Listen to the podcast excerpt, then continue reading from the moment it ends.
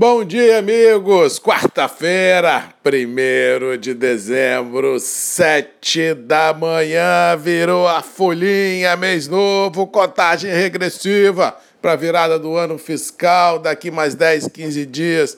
Quem fez, fez, quem não fez, não faz mais. Aí é só tomar, como dizia meu avô, vim comer bolinho de bacalhau, porque, como diz o outro, tendo dinheiro ou não tendo, vai ser o jeito. Se tiver dinheiro, compra. Se não tiver, passa no cartão, joga a bicicleta para janeiro e vamos ver, como diz o outro, o que, é que vai dar lá na frente. Mas, a princípio, é isso, é o cenário para os próximos 30 dias. 10 dias de trabalho, 15 a 20 dias de vinho, bolinha de bacalhau e janeiro com as dívidas para pagar.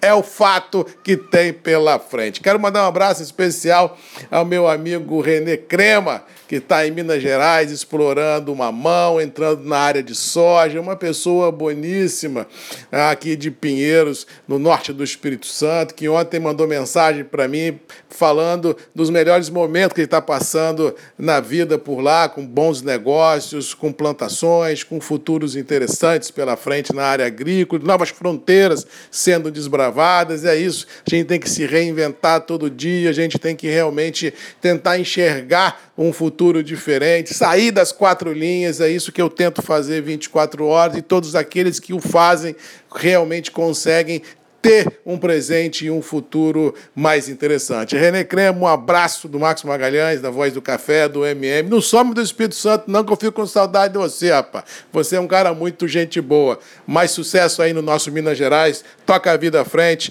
E como diz outros, precisando de mim aqui, você sabe que eu estou à sua disposição. Mas é isso. Bola para frente, novos desafios e com certeza muita paz no coração e dinheiro no bolso. Com relação aos mercados, ontem tivemos um dia mais do mesmo muito grande, Nova York e Londres oscilando em curtas margens, um pouco positivo, um pouco negativo, mas no final do tra dos trabalhos, um tom de lateralização tomou conta de tudo e todos. É como falei ontem aqui ah, nos nossos grupos, o mercado começa a entrar num processo ah, de arranjo muito grande ante a virada do ano fiscal. Não acredito em nenhum rompante, seja de alta, seja de baixa.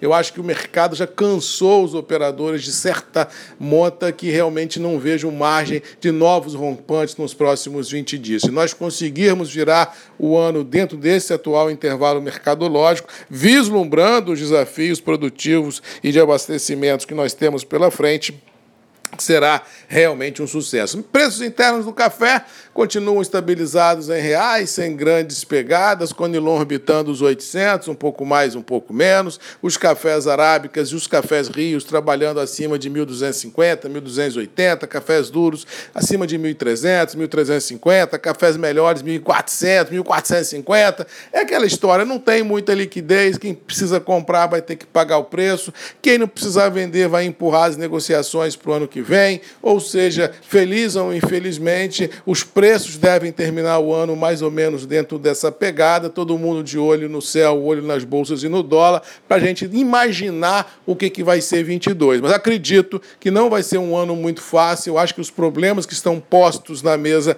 não têm uma solução de curto prazo, seja o problema logístico, seja o problema da Covid, seja o problema climático, seja o problema da imprevisibilidade produtiva, seja o problema da inflação, seja o problema da falta de poder aquisitivo da sociedade globalmente falando, ou seja, temos muitos desafios, muitas perguntas, poucas respostas, mas o que sobra é a esperança no coração da gente, porque com certeza é isso que move as pessoas, é ter esperança, ter essa gana, essa determinação de cada dia vencer o seu obstáculo que tem pela frente. E com certeza ter aquela sensação boa na hora de dormir do dever cumprido. Com relação aos mercados financeiros, estresse total, temos lá fora essa questão da inflação, possibilidade real do Banco Central americano antecipar as altas de juros por lá, se isso vier a acontecer ainda, ainda talvez no primeiro trimestre, segundo trimestre de 22, e se o mercado perceber isso, o mercado pode antecipar essa alta e realmente a gente ter uma elevação nos treasuries americanos, ter um derretimento do mercado acionário,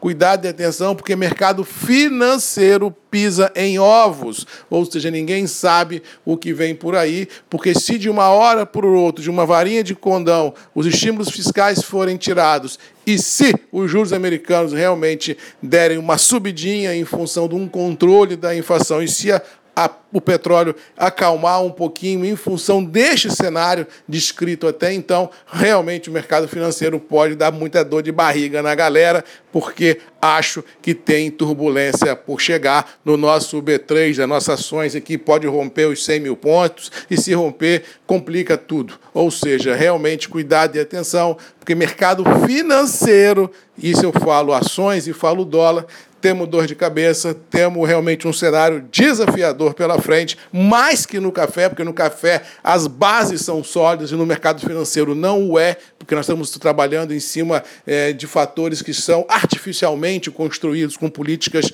monetárias globalmente falando. Ou seja, cuidado e atenção, porque se 20 não foi, 21 não está sendo, 22 é o que parece, também não será um ano para amadores. René Crema, abraço, sucesso aí no nosso Minas Gerais, toca o barco à frente, mamão e soja, não esquece dos amigos aqui do Espírito Santo, não. Tamo junto, porque deve é sucesso aí e um abraço do Marcos Magalhães. Um abraço e até lá. Tchau.